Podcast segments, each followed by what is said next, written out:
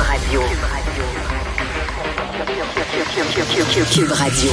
En direct à LCN situation qui est extrêmement tendue en Ukraine. Euh, Mario Dumont, que je joins dans les studios de Cube Radio. Mario, demain, on attend cet événement-là, le président Zelensky, qui va s'adresser au Parlement canadien.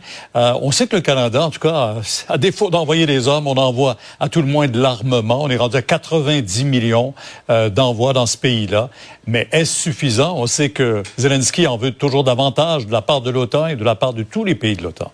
Ouais, à quoi s'attendre, Pierre? Et lui, son pays est en guerre, euh, il a été euh, envahi, attaqué par le voisin. Ses, citoyens reçoivent des bombes sur leur euh, sur leurs immeubles résidentiels. Il peut difficilement ne pas demander, lorsqu'on lui donne la parole, il peut difficilement ne pas demander d'en faire davantage. Peut-être aussi pour les en termes d'aide humanitaire, pour les gens qui qui doivent quitter le pays, qui sont forcés de fuir. Mais sincèrement, je pense que ça va être un, un, gros moment. On va présenter ça en direct demain, 11h15, son allocution. Mais il y a comme toute une enveloppe autour de ça. M. Trudeau qui va le présenter, les chefs des autres partis qui vont prendre la parole. Euh, pour la Chambre des communes, d'abord, c'est quand même exceptionnel qu'on donne la parole à des chefs de gouvernement. On le fait. Des présidents américains sont venus, on le fait, mais c'est quand même rare. à chaque fois, c'est un gros événement. Mais un chef de gouvernement porte-parole d'un pays en guerre, pendant la guerre qui s'adresse à, notre parlement, d'autant plus que cette guerre nous concerne directement. On dit que c'est une dictature qui attaque une démocratie. C'est un, modèle de gouvernement, c'est une conception de la, de la liberté et de la démocratie qui est en cause. Non, moi je pense que ça va être un... Ça va être un moment, euh, moment spécial, un moment vraiment important. Et il est, sincèrement, Pierre, il est tout un tribun. Là. Euh, il a fait une allocution à la, la, la, Chambre des communes britannique, au Parlement britannique, la semaine dernière. Euh, il y a eu de l'émotion. Euh, il a été applaudi vraiment debout par une ovation. Donc, non, je m'attends, m'attends un gros, un gros moment demain. Ouais. Parlons des langues officielles parce qu'on attendait, Mélanie Joly avait présenté ce projet de loi, le C13, qui euh, est mort avant les élections fédérales. Mais là, on y revient. C'est maintenant une nouvelle titulaire au ministère responsable des langues officielles, Madame euh, Petit-Pas-Taylor, qui est là. Et ça soulève euh, beaucoup de questions du côté de Québec. On trouve que quand on est rendu à dire bas les pattes à Ottawa, euh, le ton est, fort. Là.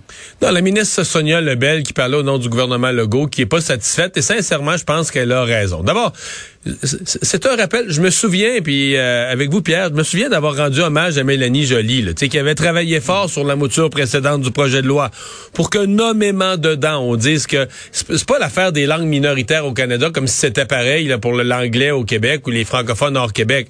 Il y avait, il y avait réussi, Mélanie Joly, à ce qu'on identifie euh, le français, le danger que le français est menacé avec tout ce que ça représente.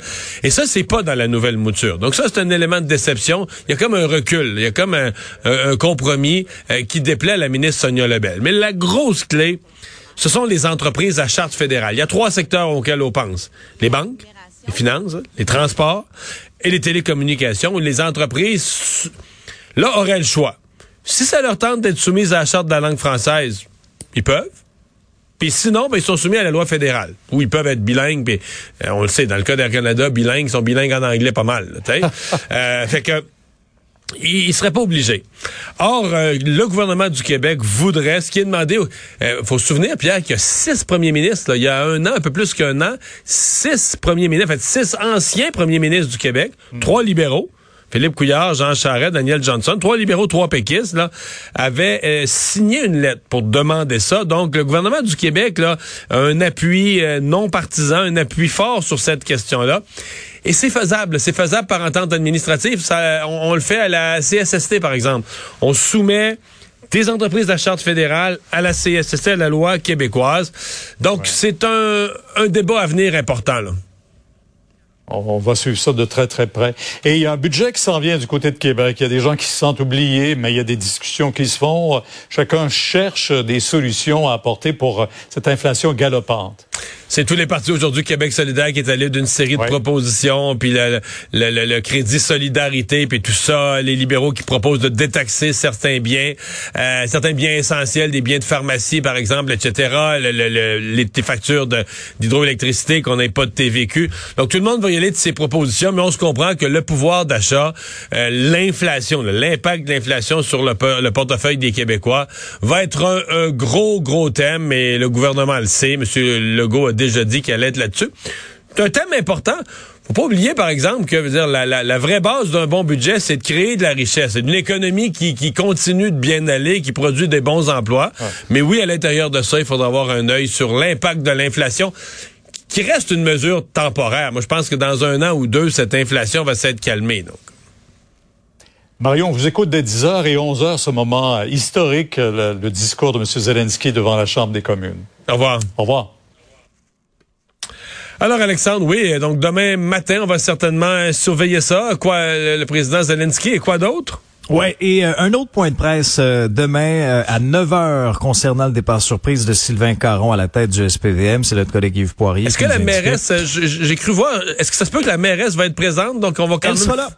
OK, donc on va bien, on, on va bien faire ça, on veut que ça finisse bien, là. Ouais, et c'est une décision qui est attribuable, on le rappelle, à un mandat éprouvant sur le plan personnel selon les informations de Yves. Donc, point de presse, 9 h demain matin. Euh, Monsieur Caron et la mairesse Valérie Plante.